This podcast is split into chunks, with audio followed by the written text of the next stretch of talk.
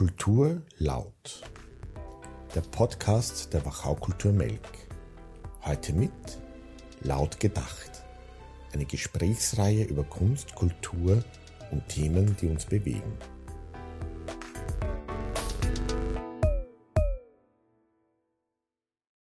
Herzlich willkommen zu Kultur laut, unserem Podcast der Wachau Kultur Melk. Alexander Hauer begrüßt Sie heute für eine Ausgabe von Wachau in Echtzeit und ich freue mich, dass Nava Ibrahimi und Dorothy Karimisak mit mir sprechen werden und Ihnen Einblicke auch in unser Programm, das wir vorhatten, geben, aber auch in manche spannenden Fragen, die mich bewegen. Herzlich willkommen, Dorothy. Guten Morgen. Guten Morgen, danke für die Einladung. Und schön, Sie kennenzulernen, Nava Ibrahimi. Hallo, ja, guten Morgen, danke auch. Ja, wir hatten ja eigentlich vor, ein wunderbares Programm am 26. November in Krems zu präsentieren, anlässlich von Wachau in Echtzeit. Dorothy hat ja vor einigen Jahren bei uns schon gespielt, mit Ursula Strauß einen Abend gestaltet. Und da war klar, dass wir sie einfach wieder einladen wollen und einladen müssen.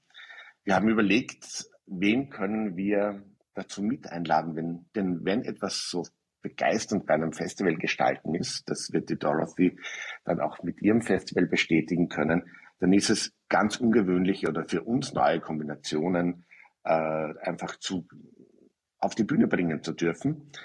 Und dann habe ich die Dankesrede der Siegerin zum diesjährigen Bachmann-Preis gehört, die per Stream zugespielt war. Später ging auch noch ein Foto viral und das hat mich dermaßen begeistert, dass ich sofort Ursula Strauß anrufen musste und sagte, Nava Ibrahimi gemeinsam mit Dorothy. Sie hat sich das angeschaut und gesagt, unbedingt. Ich freute mich, euch im, am 26. November kennenlernen zu dürfen. Das hat nicht stattgefunden. Ihr habt euch aber vorher schon in Wien getroffen und kennengelernt. Äh, wie war das für euch? Die Dorothy hat gesagt, ihr habt die Köpfe zusammengesteckt neu euch kennenlernend, aber gemeinsam ein Programm gestaltend. Was kam bei diesen Köpfe zusammenstecken raus? Was waren eure Ansatzpunkte? Wer immer beginnen mag. Ja, also ähm, erstmal war es ähm, wirklich so, also ich, ich kannte Dorothy ja noch nicht, äh, also persönlich, und ich kam ins Café und ähm, wir haben uns begrüßt und es war direkt so eine ganz schöne, also fast schon Vertrautheit, also wirklich ganz nette, auch Herzlichkeit. Also Dorothy, wer sie kennt, weiß das ja auch, wie sie ist.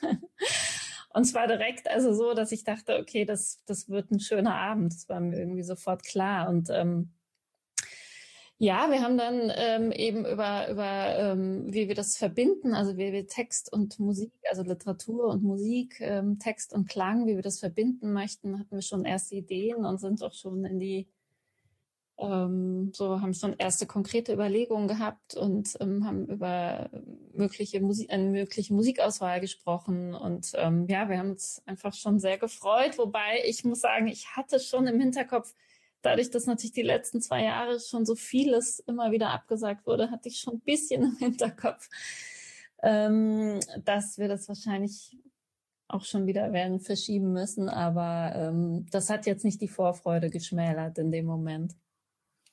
Also ich kann das auch nur äh, erwidern, aber es war total herzerwärmend, dich kennenzulernen. Und für mich ist das halt immer auch ähm, etwas, das ich mir wünsche, bevor ich mit jemandem auf die Bühne gehe, ähm, auch wenn es nur kurz ist, die Möglichkeit zu haben, dass man sich einfach menschlich kennenlernt, weil es ist jetzt keine Voraussetzung, um gemeinsam auf der Bühne zu stehen, aber es hilft unheimlich, um sozusagen künstlerisch in eine Richtung zu schauen und quasi gemeinsam eine, eine Vision für den Abend, für, für dieses Erlebnis zu haben. Und ähm, ja, ich habe mich auch schon sehr gefreut. Und die Freude ist halt jetzt eben aufgeschoben, nicht aufgehoben.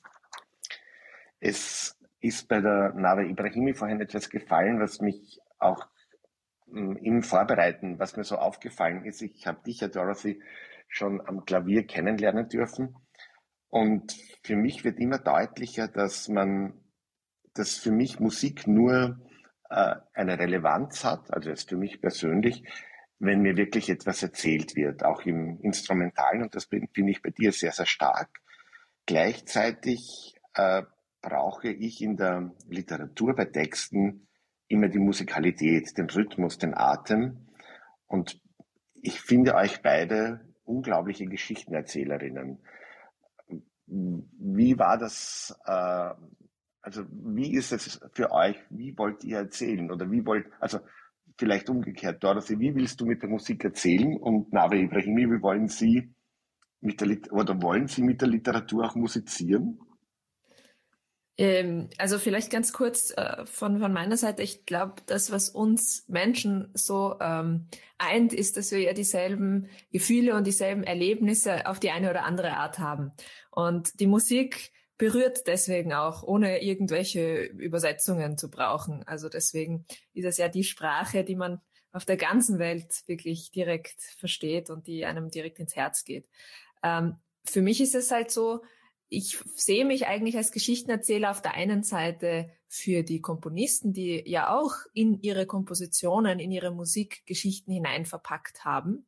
Dinge, die sie erlebt haben, die sie bewegt haben, ähm, hier zum Ausdruck bring bringen wollen. Also insofern bin ich ja irgendwie das Instrument für sie, ja. Und auf der anderen Seite erzähle ich aber natürlich auch meine eigene Geschichte. Meine eigenen Gefühle fließen mit ein und ich versuche dann auch äh, in dem Moment, der jedes Mal einzigartig ist, auf der Bühne mit dem Publikum, in dem einen Rahmen, der halt eben da gegeben ist, ähm, zu gestalten und zu bewegen.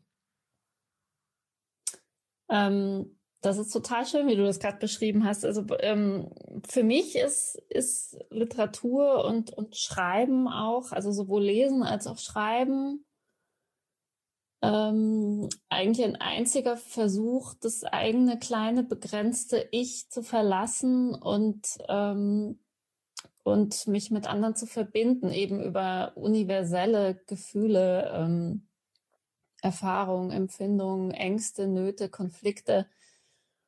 Und ähm, deswegen vers also versuche ich schon auch, auch wenn es natürlich sehr individuelle Geschichten und Erzählungen sind. Also jetzt zum Beispiel im Fall meines ersten Buches äh, ist es ist die Hauptfigur eine ähm, Deutsch-Iranerin Anfang 30, äh, die natürlich ihre eigene Geschichte und Biografie und alles hat, aber ähm, dennoch ist es vor allem auch der Versuch, ähm, dieses Gefühl der in, des in sich äh, gef, äh, ver, also Gefangenseins, ähm, weil man hat ja eben nur sich und seine kleine Persönlichkeit zu überwinden und, und mit anderen eben das zu teilen. Und ähm, das ist für mich dann auch immer natürlich das Schönste, wenn mir andere schreiben, ob sie jetzt eine ähnliche Biografie haben oder nicht, dass, dass sie eben zum ersten Mal das Gefühl hatten, dass sie eben mit ihren ganzen Erfahrungen doch nicht so allein waren. Und ähm,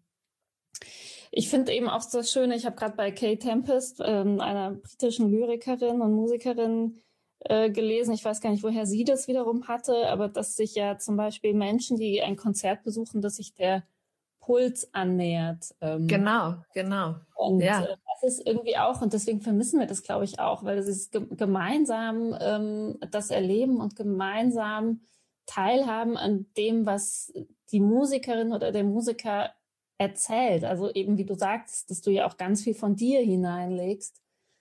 Ähm, das ist für mich auch so, so eine ganz wichtige, also fast schon wie ähm, existenziell, also, also gehört irgendwie zu, zum, zum Leben dazu. Und ähm, ja, das versuche ich auch in gewisser Weise mit meiner Literatur.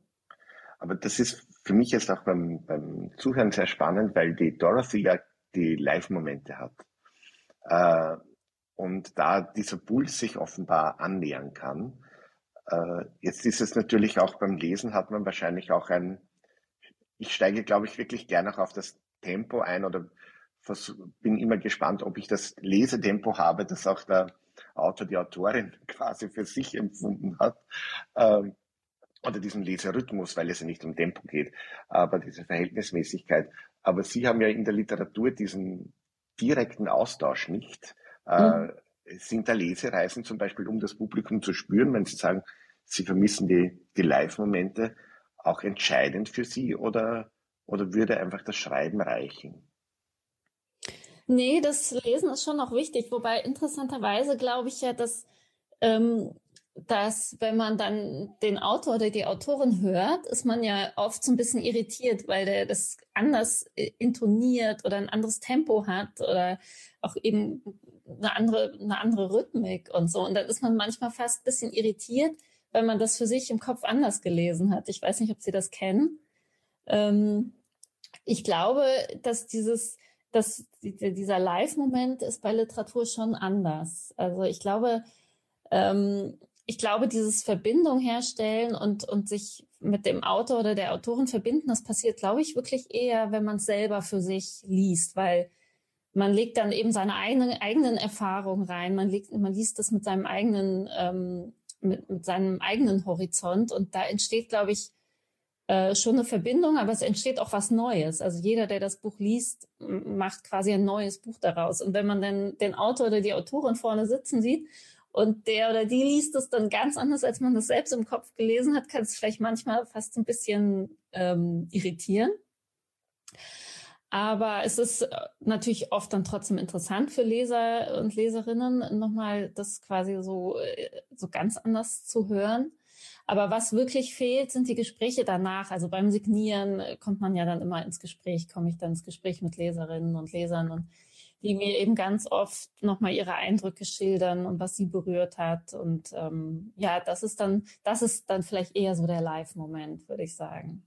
Das geht uns allen ab, diese Berührung. Aber ich freue mich schon auf die Zeiten, wo das wieder möglich ist. Eine Sache, die mir sehr gut gefallen hat, weil du gesagt hast, eben dieses, ähm, dieses, dass sich der Puls eben äh, vereint und dass auch bei Lesungen die Leute ja auch äh, quasi, wenn sie Texte lesen, ihre eigenen Geschichten quasi dann auch hineintun.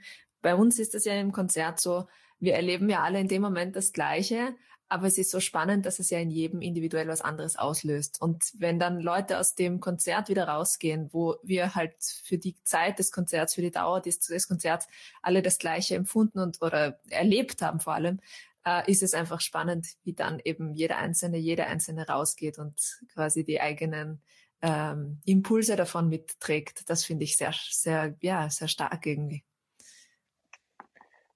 Ein Ansatzpunkt für eure Annäherung oder für euer, für diesen Abend, den wir in Krems vorhatten, war Schubert, den du, Dorothy, sofort vorgeschlagen hast, dass du den irgendwie mitmachen möchtest.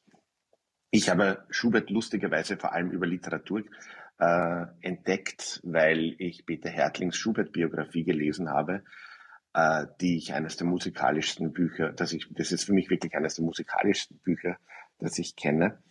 Und ich fand es auch so lustig, das kann man dann vielleicht auch schneiden, aber äh, ein Freund von mir, dem habe ich es geschenkt und der konnte aufgrund dieses Buches äh, wirklich Stücke zuordnen im Konzerten, wann er es geschrieben hat, weil Hertling offenbar so genau Schubert studiert hat.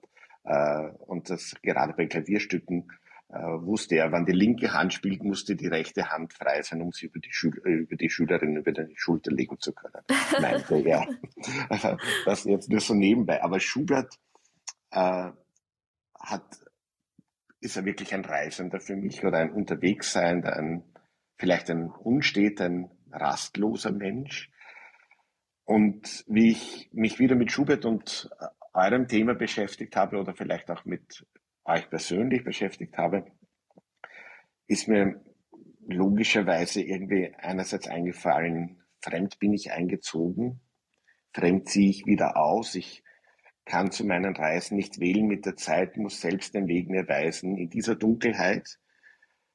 Und gleichzeitig habe ich einen Klappentext zu Das Paradies meines Nachbarn von Nava Ibrahimi entdeckt, wo es heißt über das Fremde in uns selbst und die Verantwortung, die wir für andere haben. Das Fremde in uns selbst und der Dialog mit dem Publikum. Äh, Nava Ibrahimi fühlen, also Sie sind ja mit drei Jahren nach Deutschland gekommen, seit 2012 leben Sie in Graz, hat heute Fremdsein, so wie es Schubert beschreibt, vielleicht auch dieses, äh, dieses Unstete, für Sie noch eine Bedeutung? Ist das, äh, wie fühlt sich das heute noch an? Klingt jetzt blöd, aber äh, wirkt sich das noch aus in Ihrer Kunst, in Ihrer Literatur? Ja, auf jeden Fall. Wobei es hat sich schon sehr verändert. Also ich sehe das Fremdsein heute also viel weniger jetzt konkret auf die Herkunft bezogen oder so, sondern ähm, eher als wirklich existenzielle Erfahrung, die in irgendeiner Weise eigentlich fast jeder, glaube ich, macht oder gemacht hat oder auch kennt. Und ähm, also natürlich fing es ganz konkret damit an, dass ich als Kind schon immer gemerkt habe, bei meinen deutschen Freundinnen läuft irgendwie alles anders und ähm, ich habe immer viel beobachtet, um mich zurechtzufinden und auch äh, herauszufinden, welche Codes gelten hier, wie habe ich mich hier zu verhalten, wie habe ich mich ähm, äh, unter Iranern und Iranerinnen zu verhalten. Natürlich, das, diese allein, wenn man, wenn man eben mit, wenn man als Kind schon diese Differenzen wahrnimmt und sich selbst versucht irgendwie zu verorten, ist das natürlich schon mal eine ganz frühe Fremdheitserfahrung. Ähm, Wobei ich das schon auch immer ein Stück weit positiv sehe. Also natürlich frage ich mich manchmal, wie wäre das, wenn man einfach in einer Umgebung groß wird und denkt, hier, das, hier bin ich einfach und hier gehöre ich hin und das ist das Selbstverständlichste auf der Welt, ähm, dass man sich vielleicht auch ganz anders bewegt im Raum und in seiner Umgebung und so. Also so Gedanken habe ich natürlich schon, aber ich ähm, mochte immer sehr gerne meine Beobachterposition und ähm, ich mag sie auch bis heute und natürlich durch, dann durch den, durch den Umzug nach Österreich, wo ich dann einfach, wo ich dann plötzlich viel mehr als Deutsche wahrgenommen wurde, während ich in Deutschland eigentlich nie als Deutsche wahrgenommen wurde. Und ähm, dann, dann hier auch nochmal zu sehen, was Fremdheit in Österreich heißt. Also das, ähm, Österreich mit der ganz anderen Historie und auch mit der ganz anderen Einwanderungsgeschichte hat auch wieder eine ganz andere Definition von Fremdheit, finde ich. Und wie selbstverständlich hier eben ähm, Ungarn, Slowenen, Slowaken, äh, auch Italiener und so gar nicht mehr als fremd empfunden werden. Das kenne ich zum Beispiel so aus Deutschland nicht. Und äh, deswegen hat es für mich hier auch so dieses klassische Fremd im Sinne von aus einem in einem anderen Land geboren sein hat für mich hier es hat sich hier noch mal komplett relativiert und ähm, dennoch glaube ich aber dass das Gefühl der Fremdheit und das ähm, an keinem Ort wirklich an, also zumindest an keinem physischen Ort jetzt die Geborgenheit oder die das Gefühl von Selbstverständlichkeit zu haben ist glaube ich losgelöst jetzt von der Herkunft ein sehr verbreitetes und universelles und etwas, das uns umtreibt. Meinen Sie das mit, wenn zu Ihrem Buch geschrieben wird über das Fremde in uns selbst? Ja, auf jeden Fall. Also ich natürlich haben meine Figuren oft, also oder fast alle eigentlich auch einen ähm, Migrationshintergrund, wie man sagt. Ähm, aber ich hoffe oder ich wünsche mir, dass sich im Grunde ähm, jeder Leser und jede Leserin da wiederfinden kann mit den ganz eigenen Fremdheitserfahrungen. Also mich haben Ihre Geschichten wirklich direkt reingesaugt und es war, waren diese Figuren wirklich nur eine, eine Matrix, um, um mich selber zu entdecken, soweit ich jetzt in, in Ihre Geschichten mit einsteigen durfte. Äh, Dorothy, äh, du hast ja auch wenn du einen fremdklingenden Namen hast, bist du in Baden geboren, äh, hier in Österreich vollkommen verankert. Äh, du hast aber im Gespräch irgendwie auch erzählt, dass es dir eben immer auch um diese, äh, diese Verantwortung, was vielleicht ich vorhin auch gesagt habe, geht, aber eben im Unterwegssein. Ich fand das so spannend, äh, wie du gesagt hast, äh, meine Familie ist auf der ganzen Welt, äh, dass du in London plötzlich deine Familienmitglieder be äh, begrüßt hast. Ja, naja, also das ist ein spannendes Thema. Ich fühle mich einfach persönlich einfach als, als äh, Weltbürger, wenn man das so will. Die Welt ist eigentlich so klein und das auf eine Nation zurückzuführen, ist halt, äh, ja, ich, ich bin Österreicherin, ich bin hier geboren, meine Großeltern waren schon hier. Ähm, ich habe selbst das Gefühl von Fremde jetzt nie so sehr auf kulturelle Hintergründe zurückgeführt. Ich glaube, es gibt ja auch ähm, Merkmale, die dafür viel wichtiger sind, wie zum Beispiel die Menschlichkeit, Freundlichkeit oder ich glaube, die Neugierde, mit der man Leuten begegnet, die man nicht kennt. Also egal, ob sie jetzt von zwei Straßen weiter herkommen oder von der anderen Seite des äh, Globus. Also ähm, diese Dinge haben mich schon immer beschäftigt, dieses Aufeinander zugehen, voneinander lernen. Das äh, habe ich auch als unglaubliche Bereicherung wahrgenommen, dass ich eben natürlich auch kulturelle Vielfalt erlebt habe von kleinster Kindheit, Kindheit an, ähm, aber gleichzeitig mich eben ja sehr verankert gefühlt habe, schon in dieser österreichischen äh, Kulturlandschaft, die als solche eine sehr reichhaltige Geschichte hat. Jetzt ist das Unterwegssein ja, das ändert sich ja gerade auch vollkommen. Ja? Also alleine, wenn man in der Musik denkt, wie viele Konzertreisen selbstverständlich waren. Also, dass du in New York warst, generell in den USA, Kanada, in Asien. Ähm, du hast irgendwann mir auch mal beschrieben, das war für dich so notwendig, auch um einen, einen Außenblick zu bekommen, dieses Unterwegssein. Absolut. Äh, Absolut. Äh, wenn wir jetzt gerade auch klimapolitisch nachdenken, äh, was wir auch nur um einen kulturellen Austausch zu haben, äh, uns selber durch die Gegend schießen, äh, um aber gleichzeitig gleiche Programme zu hören. Also, dass die Boston, Bostoner Philharmoniker das gleiche Programm spielen wie die Symphoniker. Äh, was braucht es da, dass wir wirklich einfach diesen Außenblick, aber vielleicht auch neue äh, Impulse bekommen, gerade zum Beispiel im musikalischen Austausch? Ja. Also, wie ist, alleine wenn ich bei Schubert denke, klingt er wirklich anders, wenn die Bostoner spielen als die Wiener für dich? also äh, zuallererst, ich glaube, es braucht ein Klimaticket, aber ich glaube, das haben wir jetzt. äh, also prinzipiell ist es ein sehr spannendes Thema, ähm, weil du jetzt das Reisen angesprochen hast. Ähm, e egal ob Musiker oder nicht, ich, ich würde jedem, jeder das Reisen ans Herz legen, wenn es möglich ist. Die ähm, Erfahrung aus dem eigenen herauszukommen. Nava hat das vorhin auch so schön beschrieben, von dem kleinen Ich Abstand zu nehmen und den Blick nach außen zu wenden. Das ist so wichtig, das ist so wertvoll fürs eigene Leben und für uns als Gesellschaft, dass wir auch miteinander Wege finden, äh, zusammenzukommen und Brücken zu überwinden, also Brücken zu bauen, Hindernisse zu überwinden.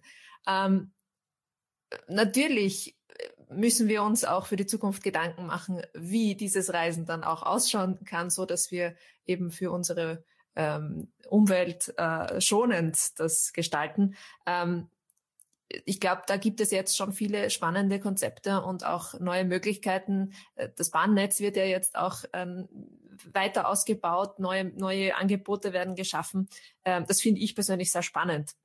Aber natürlich, ich weiß nicht, ob man äh, mit, dem, mit dem Zug äh, nach Asien durch, durchkommt. Das wäre für die Konzertreise vielleicht doch ähm, etwas weit. Ich bin selbst sehr gespannt, was, wie, wie sich das in der Zukunft ähm, entwickeln wird und bin aber auch darüber eben, äh, habe selbst mehr und mehr Bewusstsein gewonnen, glaube ich, weil das natürlich selbstverständlich war, dass man eben hier und da hinreist für die Konzerte. Ähm, die Frage, wie, ob das anders klingt, ich glaube schon. Ich glaube, ähm, vielleicht kann man da die Brücke auch jetzt wieder zu Nava finden. Es wäre auch spannend von deiner Seite das zu hören. Ähm, für uns oder für mich aus meiner ähm, Wahrnehmung heraus spielt Sprache auch in der Musik eine große Rolle. Äh, weil um die Wiener Klassik zu interpretieren und überzeugend zu spielen, ähm, spielen zu können, ist es schon wichtig, dass man auch versteht, wie die deutsche Sprache aufgebaut ist, ähm, die Satzstruktur etc. Und auch die Kultur zu kennen. Also ich meine zum Beispiel die heurigen Kultur, die für ähm, einen Beethoven, äh, auch für Schubert selbstverständlich war und die sie auch in vollen Zügen genossen haben. Das spielt einfach eine Rolle, diese, diese, ja, diese Lebenseinstellung ähm, zu kennen. Und gleichzeitig, wenn man jetzt an die französische Musik denkt, äh, dass man auch die französische Sprache zumindest äh, sich damit auseinandergesetzt hat. Äh, das finde ich persönlich sehr spannend und ich finde halt auch, Musik ist nicht sozusagen mit Scheuklappen allein nur die Noten sich zu beschäftigen, äh, äh, sondern es geht eigentlich um eine ganzheitliche Beschäftigung mit der Entstehungsgeschichte, mit der persönlichen Geschichte des Komponisten, äh, eben wie gesagt auch Sprachen, ähm, also es fließt so viel mit hinein. Es, es ist eine auf jeden Fall spannende Entdeckungsreise für jeden und jede, die sich da ähm, damit auseinandersetzt. Ja, vielleicht kann man das auch ein bisschen vergleichen mit Übersetzung. Also ähm, eine Literaturübersetzung ist ja, finde ich, ähm, natürlich schon äh, auf der Grundlage des Textes, aber durch das Transformieren in eine andere Sprache entsteht auch ein für sich genommen ganz eigener Text, also was ganz Neues wieder. Ähm, also man kann nicht nur einfach, das, das geht nicht, man kann nicht eins zu eins ähm, Wörter übersetzen und glaubt dann hat dann hat dann das Spiegelbildliche quasi in einer anderen Sprache. Nein, es entsteht wirklich ein ganz neues Werk, eine ganz neue Welt für sich in der anderen Sprache. Ähm, können wir vielleicht ein bisschen damit ver vergleichen. Wäre mir jetzt auch äh, spontan eingefallen, weil es vielleicht gerade auch mit dieser Musikalität zu tun hat, von der äh, die Dorothy gerade gesprochen hat. Äh, mir ist im Erzählen von der Dorothy auch eingefallen, dass ich, um noch einmal ganz kurz bei Schubert zu bleiben, äh, jetzt sowohl den Roland Neuwirth äh, gehört habe, wie er die Winterreise singt, wie auch einige Schubert-Lieder von den Strottern. Und wie du gesagt hast, die Heurekultur ist so notwendig, fand ich das für mich so, so berührend, weil ich mir da wirklich vorstellen konnte, wie Schubert das selber gesungen hat. Oder ich wünschte mir auch immer, äh, wie hat es Schubert selber gesungen und nicht nur von, von einfach ausgebildeten Opernsängern Schubert zu hören. Und das war ein ganz neues Erlebnis, aber auch, weil es, und da bin ich wieder bei einem Satz von dir, Dorothy, dass es denn die, genau dieses Hineinfühlen vielleicht in die Sprache, in die Lebenswelten, diesen Blick von dem kleinen Ich einfach öffnet oder auf das kleine Ich öffnet. Und da bin ich bei einem Thema, das mir auch aufgefallen ist beim, beim Vorbereiten. Das ist die, die Selbstsicherheit und der Zweifel.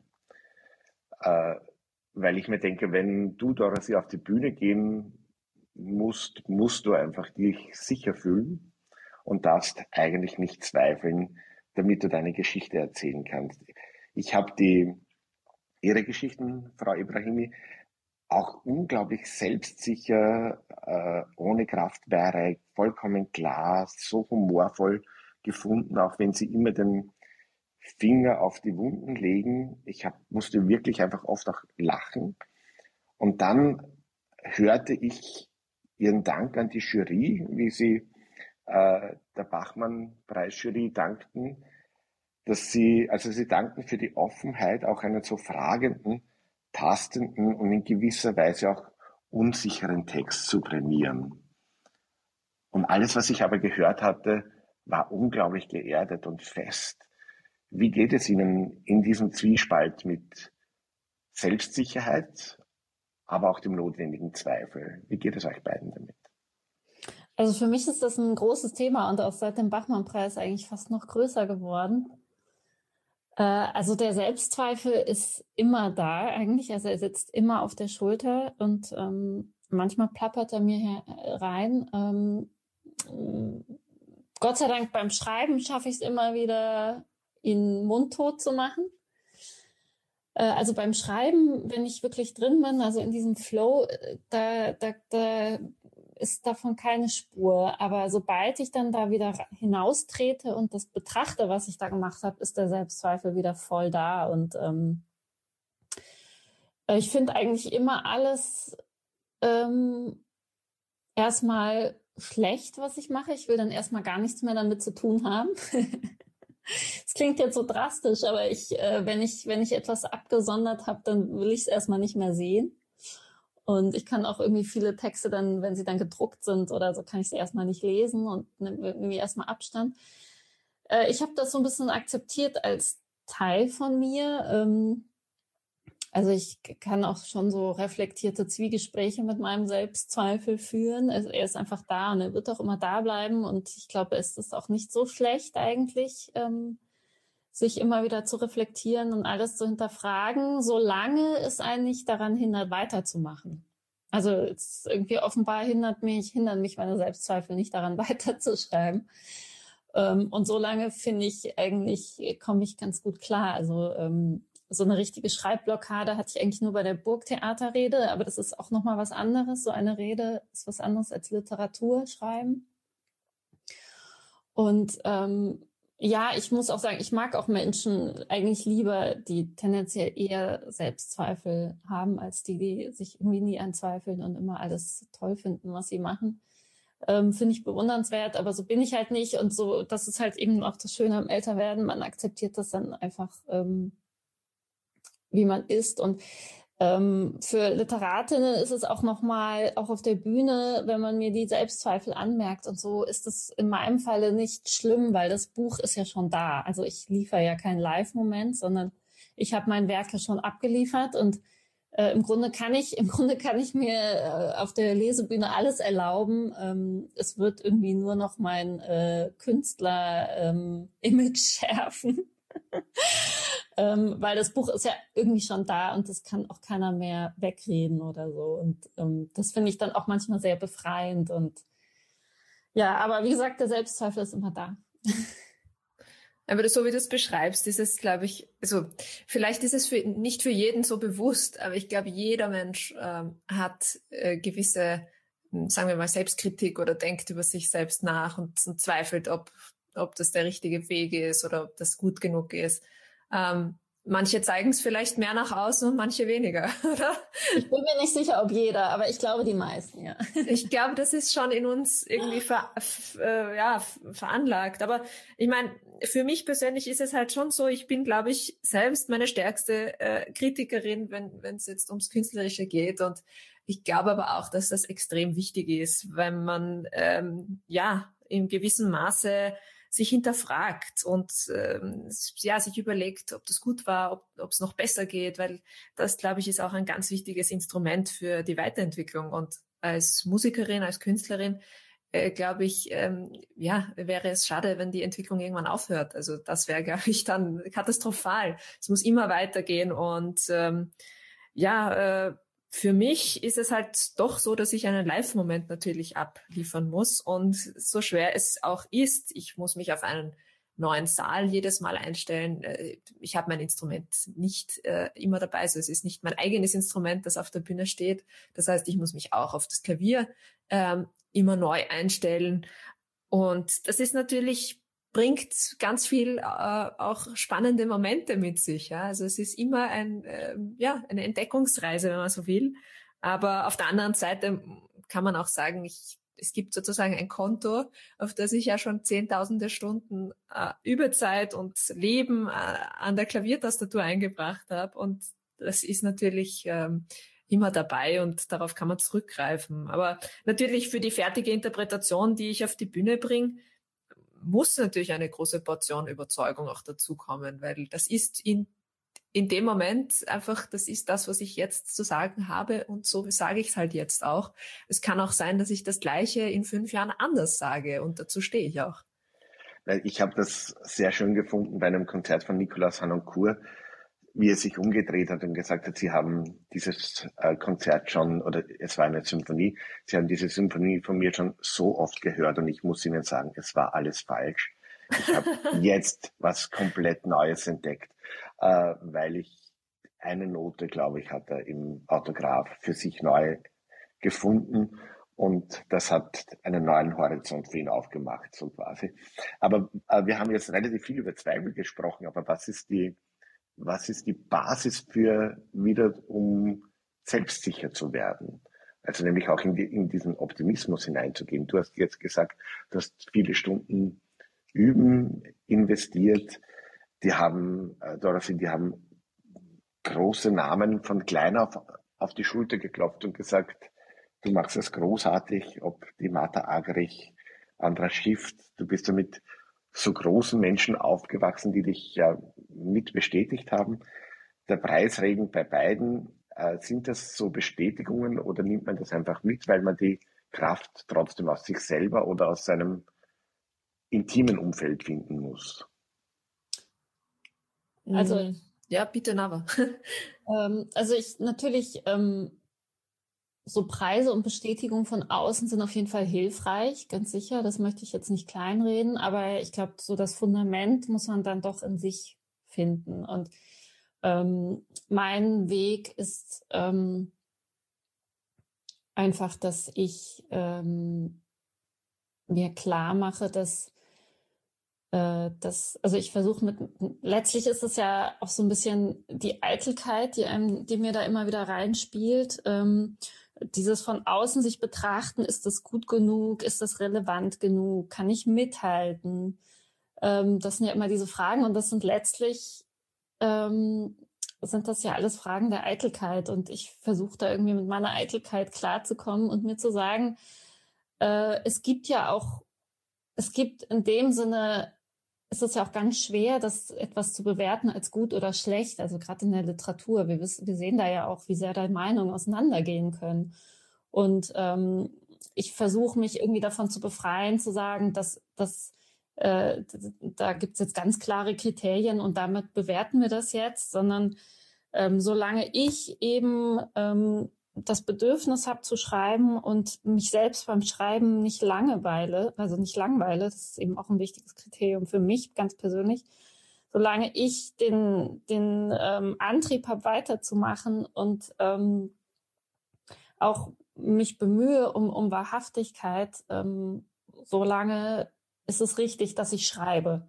Und wenn das dann etwas berührt in anderen Menschen, dann ist das auch ja, sozusagen gut. Und ähm, so, da versuche ich mir so die Sicherheit rauszuholen. Also auch indem ich mich da befreie von auch den ganzen Kriterien, die ja auch der Buchmarkt so aufstellt, ne? ob sich etwas gut verkauft oder nicht. Das ist auch nochmal eine ganz, eine ganz andere Messlatte. Und ähm, ja, ich glaube schon, dass es, dass, dass man, also dass ich das zumindest hauptsächlich aus mir herausholen muss, weil so ein Preis kann natürlich wenn man jetzt wirklich ganz krass irgendwie unter, ähm, unter Imposter-Syndrom, also Hochstapler-Syndrom leidet, ist ja so ein Preis sogar fast eher schädlich, weil man fragt sich dann, wieso ich und jetzt muss ich äh, noch bestätigen, dass ich den auch wirklich verdient habe. Also es kann eigentlich auch eine ganz krasse, so ein Preis oder äußere Bestätigung kann eigentlich auch so eine, eine Spirale irgendwie in Gang setzen, die alles nur verschlimmert. Und deswegen, ja, letztlich muss man es echt aus sich herausholen, glaube ich, diese, diese Sicherheit. Und ähm,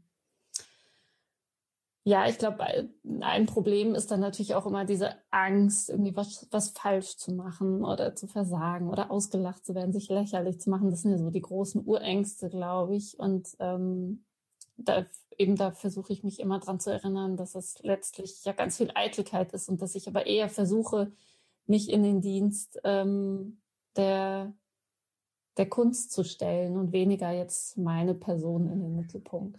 Du sprichst mir da jetzt gerade echt aus der Seele. Es gibt wirklich viele Parallelen und ähm, gerade das, was du jetzt zum Schluss gesagt hast, dieses ähm, sich selbst in den Dienst stellen. Ich glaube, das ist etwas, was zentral ist und auch dieses wahrhaftig sein zu sich selbst und nach außen hin. Das macht es absolut aus, dass man ähm, ja ich meine, für mich ist es natürlich auch so wie bei dir wahrscheinlich, äh, Kritiken können einmal gut sein, einmal schlecht sein. Der Preis kann einmal äh, hervorragend ausfallen oder eben auch nicht. Ähm, natürlich in der Entwicklung von Kind zur Jugendlichen ist es eine schöne Bestätigung am, im, im Lernprozess, ist es natürlich auch ermutigend. Aber ich glaube, es muss der Moment kommen, wo man ganz bewusst sich auch ähm, davon loslöst und nicht irgendwie in Abhängigkeit von solchen äußeren Faktoren steht, weil letztlich, ähm, wie du so schön sagst, also ich persönlich mache das irgendwie, hm, also Konzerte zu spielen bedeutet für mich, anderen Leuten damit Freude zu machen, äh, andere Leute damit äh, zu berühren, zu bewegen, zum Nachdenken zu bringen. Also, dass die Musik wirklich von Herz zu Herz sprechen kann. Äh, und natürlich gibt's rundherum vieles dann, was, was gemacht wird. Aber ich persönlich möchte mich sozusagen wirklich auch darauf konzentrieren. Und was die Selbstsicherheit betrifft, ich weiß nicht, aber ich habe diesen irgendwie völlig übertriebenen Optimismus in mir. Ich weiß gar nicht, wo der herkommt, aber dieses äh, quasi immer nach vorne schauen und, und auch ähm, diese ja, schöpferische Kraft in einem selbst zu erkennen. Ähm, ich, ich habe als Kind, also ich bin geprägt davon, dass ich als Kind gelernt habe, in jedem Menschen das Gute zu sehen, das er in sich trägt. Und ähm, das führt dann in letzter Konsequenz eigentlich auch dann auf seinen selbst. Und irgendwo sieht man dann auch, also irgendwo sehe ich dann auch die Verantwortung, ähm, daran zu arbeiten und das sozusagen herauszupolieren, wie so ein Edelstein. Äh, also es ist keine Sache, dass man sagt, es ist eine Selbstverliebtheit, sondern es geht eigentlich darum, das Potenzial, was in jeder und jedem liegt, ähm, herauszuholen. Also da, das würde ich auch nochmal mit dieser Wahrhaftigkeit zu sich selbst und nach außen ähm, beschreiben. Mit in einem ganz anderen Zusammenhang hast du den Satz zu mir gesagt, man kann nichts dafür, aus welcher Familie man kommt. Und das hast du ganz positiv gemeint, Dorothy, weil du eben wahrscheinlich offenbar diesen Blick nach vorne geschärft bekommen hast. Du hast es dann dort gesagt, dass du gesagt hast, du kannst nichts dafür, dass deine Familie, dass du die vierte Generation bist, die äh, Berufsmusikerinnen sind. Äh, aber äh, ich finde das auch schön umzumünzen auf äh, den Satz, was du gerade gesagt hast, dass du eben von Kind auf gelernt hast, nach vorne zu schauen, was vielleicht auch in irgendeiner Weise euch beide einen könnte. Ich möchte noch eine quasi Schlussfrage oder ein Schlussthema anreißen, weil mich ein paar Zeilen in den 16 Wörtern sehr, sehr, die sind so einfach, aber sie haben mich auch gleich wieder sehr bewegt. Und ich möchte diese drei Zeilen kurz vorlesen. Meine Mutter hält meinen Arm noch immer im Zangengriff. Ihr Kinn wirkt so spitz wie der Türöffner für die Frauen. Nennst du das etwa Leben, das du da führst? Wann wachst du endlich auf? Sieh mir tief in die Augen, ich muss lachen. Mama, hör auf. Wer nimmt sein Leben schon leben? Du? Und da ist mir einfach die Frage eingefallen, was heißt es, ein Leben zu führen? Wie wollen Sie Ihr Leben führen? Nava Ibrahimi.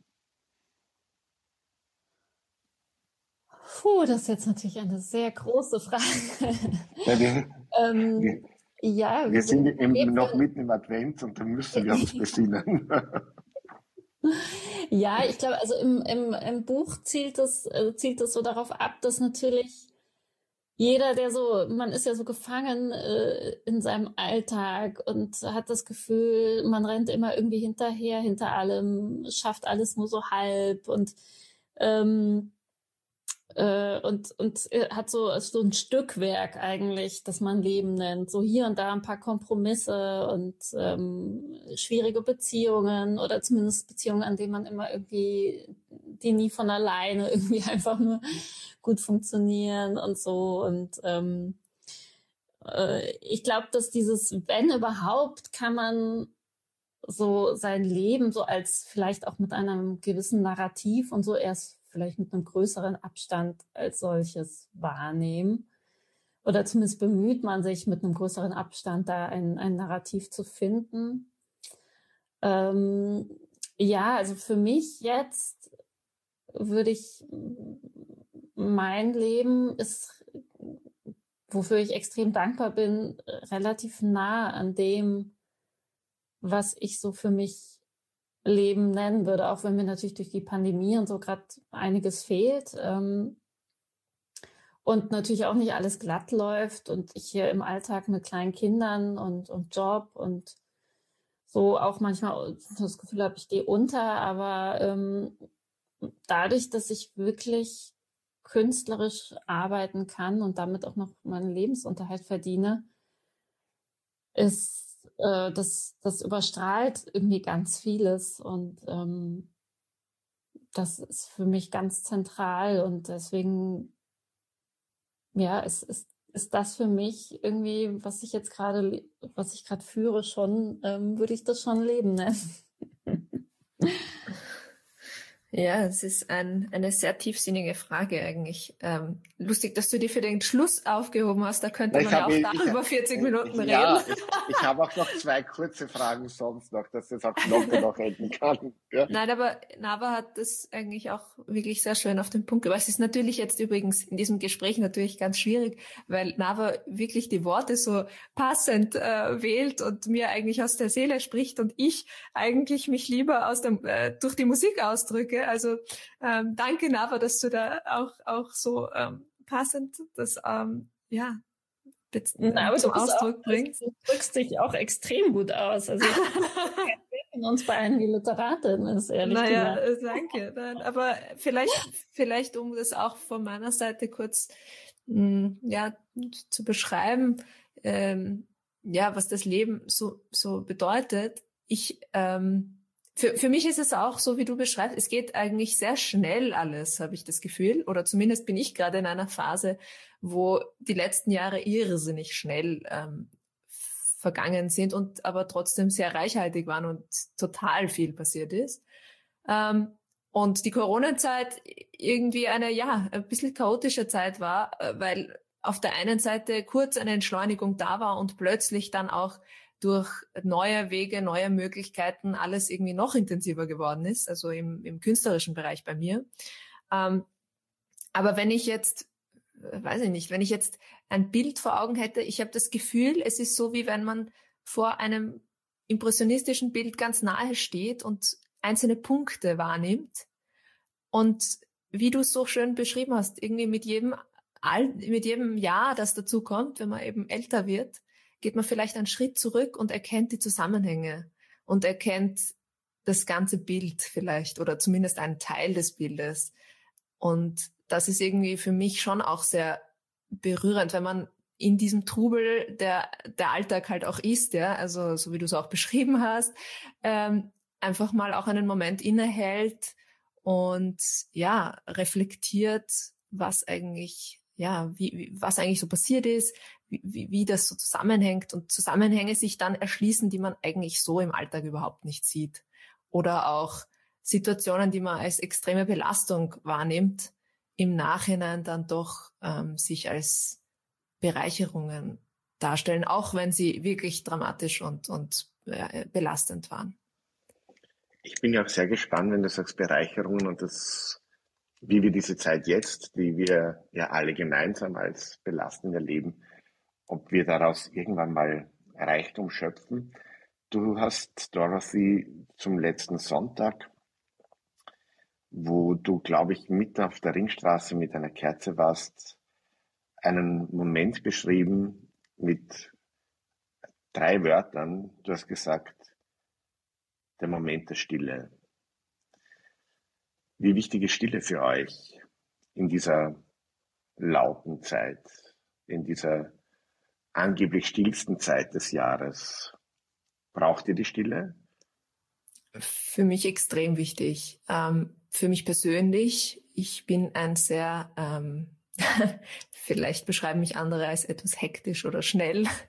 Äh, ich ich äh, merke, dass ich das auch mir bewusst nehmen muss, so ähm, auch wenn es nur paar Minuten sind, wo ich einfach zur Ruhe komme und ähm, mich einmal von allem, was außen herum passiert, loslöse ähm, für mich als Künstlerin in der Musik die Stille, die eigentlich alles andere bedingt. Ohne Stille gäbe es keine Musik, ohne Pause, ähm, ohne das Atmen gäbe es diese Spannung nicht, die wir in der Musik eben brauchen.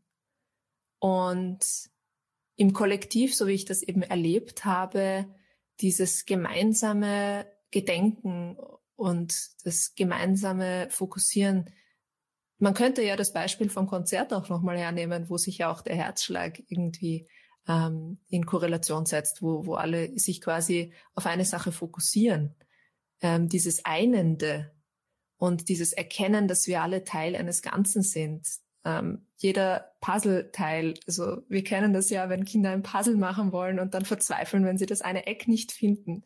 Und ähm, für uns ist es vielleicht nur das eine Eck, und aber in Wirklichkeit brauchen wir es, um das Bild zu komplettieren. Ja, und das sehe ich halt auch ähm, irgendwie als Bild umgemünzt auf die Gesellschaft, wo jeder und jede ihren und seinen Teil beiträgt, sei er noch so klein sozusagen ähm, in der eigenen Wahrnehmung. Dies aus der Stille heraus, auch im Nachdenken, zum Selbstreflektieren, was ist Stille für Sie, Nava Ibrahimi? Ja, ich finde, also für mich ist Stille auch extrem wichtig. Ähm, ich schreibe auch immer nur in, in Stille, also ich kann keine Musik hören oder so nebenbei. Äh, ich brauche wirklich die Stille beim Schreiben. Ähm, sonst, sonst kann ich mich gar nicht konzentrieren. Also manche Autorinnen oder Autoren können ja nebenbei zumindest irgendwie Klassik oder so Lounge-artige Musik hören oder so. Das geht bei mir gar nicht. Äh, ich bin wirklich so sehr in mir drin und so mit den Sätzen, mit dem Klang der Sätze beschäftigt, ähm, dass ich wirklich echt die absolute Stille brauche. Auf der anderen Seite, wenn ich Musik höre, dann sehr laut. Also ich, ich mag dieses permanente Hintergrundgedudel irgendwie gar nicht, was ja jetzt auch gerade zur Weihnachtszeit einen echt killen kann. ähm, das, deswegen, also für mich ist das schon, und, und wie Dorothy auch schon meinte, eigentlich somit das Schönste ist, aus, aus wenn man aus der in der Stille, aus der Stille heraus dieses, dieses ähm, Luft holen so hört. Also wenn, wenn jemand einatmet, so das finde ich ist ähm, beim, wenn jemand liest oder in Podcasts oder ähm, auch bei Konzerten hört man ja ganz, ganz, manchmal hört man ja den Musiker oder die Musikerin auch atmen, wenn es ganz intensiv ist. So, ne? Das Du meinst, ähm, bevor wir ersticken, oder wie? Nein, natürlich, das Atmen ist so wichtig. Das ist, ja, genau. Und ähm, ja, und wie du auch sagst, die, die Stille ist ja das, was erst, erst die Musik erzeugt letztlich. Ähm, ja, und das war vielleicht das Einzige, was im ersten Lockdown, also ich war ja nicht so, ich war nicht Team Entschleunigung, aber es war auf jeden Fall sehr still und auch mitten in der Stadt, wo wir wohnen, war es sehr still. Das, das hatte schon was. Aber ähm, ich mag es dann auch gerne, im, im Kontrast mag ich es dann gerne auch sehr laut und intensiv.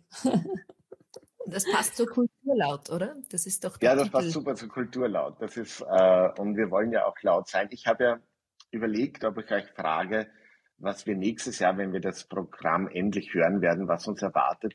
Diese Frage verbiete ich mir, weil ich auch davon ausgehe, dass auch wenn wir jetzt wissen, was ihr machen werdet, wir nächstes Jahr vielleicht ganz was anderes hören werden oder ganz andere Stimmungen. Und insofern hoffe ich, dass wir mit diesem Gespräch, das ein, auch von den Themen her vielleicht ein bisschen sprunghaft war, aber ein bisschen Einblick geben konnten, was uns erwarten kann, was uns erwarten wird von euch beiden. Noch ist Weihnachtsvorbereitungszeit. Wir hören den Podcast vielleicht erst später, aber schenken kann man auch später noch. Dadurch hätte ich noch eine Abschlussfrage an euch. Nava Ibrahimi, ein Musiktipp. Welche Musik sollte man wann auch immer im Jahr verschenken? Oh, vielleicht lasse ich da, gebe ich da der Dorothy den Vortritt und denke nochmal. Nein, nein, nein. Okay, dann gebe ich aber der Dorothy die Frage, welchen Literaturtipp hättest du? ah, okay. Ähm. Ich kann euch kurz Gedenk Bedenkzeit geben, weil ich habe auf jeden Fall zwei Tipps, die ich äh, anbringen möchte. Das eine ist deine CD, Dorothy, und das meine ich nicht nur, weil wir jetzt gerade gesprochen haben, äh, wo du Beethoven spielst und Karl Traugott Zeuner. Ich mag einfach Klavier pur und das finde ich großartig. Und ein Buchtipp, äh, gar nicht nur die großen Romane von der Nava Ibrahimi, sondern ein Ausfüll- und Lesebuch mit Fragen und Kurzprosa zum Verschenken. Dieses Buch heißt Einander, ist generationsübergreifend, kann man mit, kann Großmutter mit Enkeltochter, aber können auch Partner miteinander ausfüllen und lesen. Man sollte jedenfalls zu zweit sein. Und das sind meine, meine zwei Tipps und jetzt darf ich euch nochmals bitten. Also ich ähm, empfehle natürlich auch alle Tonträger von Dorothy. ganz, zuvorderst. Ähm, äh, und ich bin natürlich auch sehr, ich bin sehr stark auch in der Popmusik zu Hause oder Indie-Pop, Indie-Rock kann man sagen. Ähm, also meine absoluten beiden Lieblingsbands sind äh, The No Twist ähm, das neue Album Vertigo ist, glaube ich, dieses Jahr erschienen. Ähm, das ist ganz, es ist, das ist eine Band, das, die gibt schon auch seit fast 30 Jahren oder so, kommen aus einem kleinen Ort in Bayern, aber machen ganz äh, wunderbare Musik. Man kann sie gar nicht einem Genre zuordnen. Ähm, auch mit klassischen Elementen, aber auch viel elektronisch. Ähm, ja, ich, ich liebe sie heiß und innig seit mindestens 20 Jahren. Und das Wiederholst du das bitte nochmals ganz kurz, weil das ist, ging so schnell. Ja, The No Twist. Okay, danke. Und der zweite Tipp? Ja, und äh, die zweite Band, die ich fast schon vergöttere, ist Arcade Fire. Das ist eine kanadische Band aus Montreal, die ich auch sehr, sehr liebe. Ich glaube, die haben jetzt aktuell nichts ganz Neues, aber ähm, ich glaube, das letzte Album war Everything Now, aber auch eine ganz, ganz großartige Band. Zwei vollkommen neue äh, Tipps, wo ich mich jetzt schon freue, dass ich reinhören darf. Dorothy, deine Literatur. also äh, natürlich zunächst einmal auch ich empfehle alles, was Nava geschrieben hat. Äh, abgesehen davon, also ich muss sagen, ich freue mich sehr auf unser Bühnenprojekt, ähm, mit dir auf der Bühne zu stehen. Das wird sicher ein großer Spaß. Ähm, was die Literatur angeht, ich muss gestehen, ich habe als Kind äh, irrsinnig gerne alles Mögliche, was an Fantasy gab, gelesen. Und ähm, jetzt kürzlich, was ich gelesen habe, wieder mal war Die Vermessung der Welt von Daniel Kielmann. Ähm, aber ein tolles Buch, das immer wirklich auch inspirierend ist und, und auch hilft, finde ich, das ist das Buch Thinking Fast and Slow von Daniel Kahnemann. Das sind eigentlich zwei Klassiker, die ich empfehlen würde. Ist auch ein schönes Wortpaar, dass man langsam und schnell denken sollte um die Welt zu vermessen. äh, äh, und laut Musik dabei zu hören, um die Stille dann wieder genießen zu können. Ich danke euch beiden sehr, sehr herzlich. Äh, ich freue mich sehr, wenn wir uns nächstes Jahr in der Minoritenkirche sehen und hören werden. Und ich freue mich, dass wir das vielleicht auch vorher schon nochmal tun werden, um dieses Gespräch dann einfach auch noch bei einem Café von Angesicht zu Angesicht einfach auch noch nachklingen zu lassen. Ich hoffe, dass das auch unsere Zuhörerinnen und Zuhörer tun. Danke herzlichst, dass ihr mir Rede und Antwort gestanden seid. Vielen Dank. Vielen Dank, war sehr schön.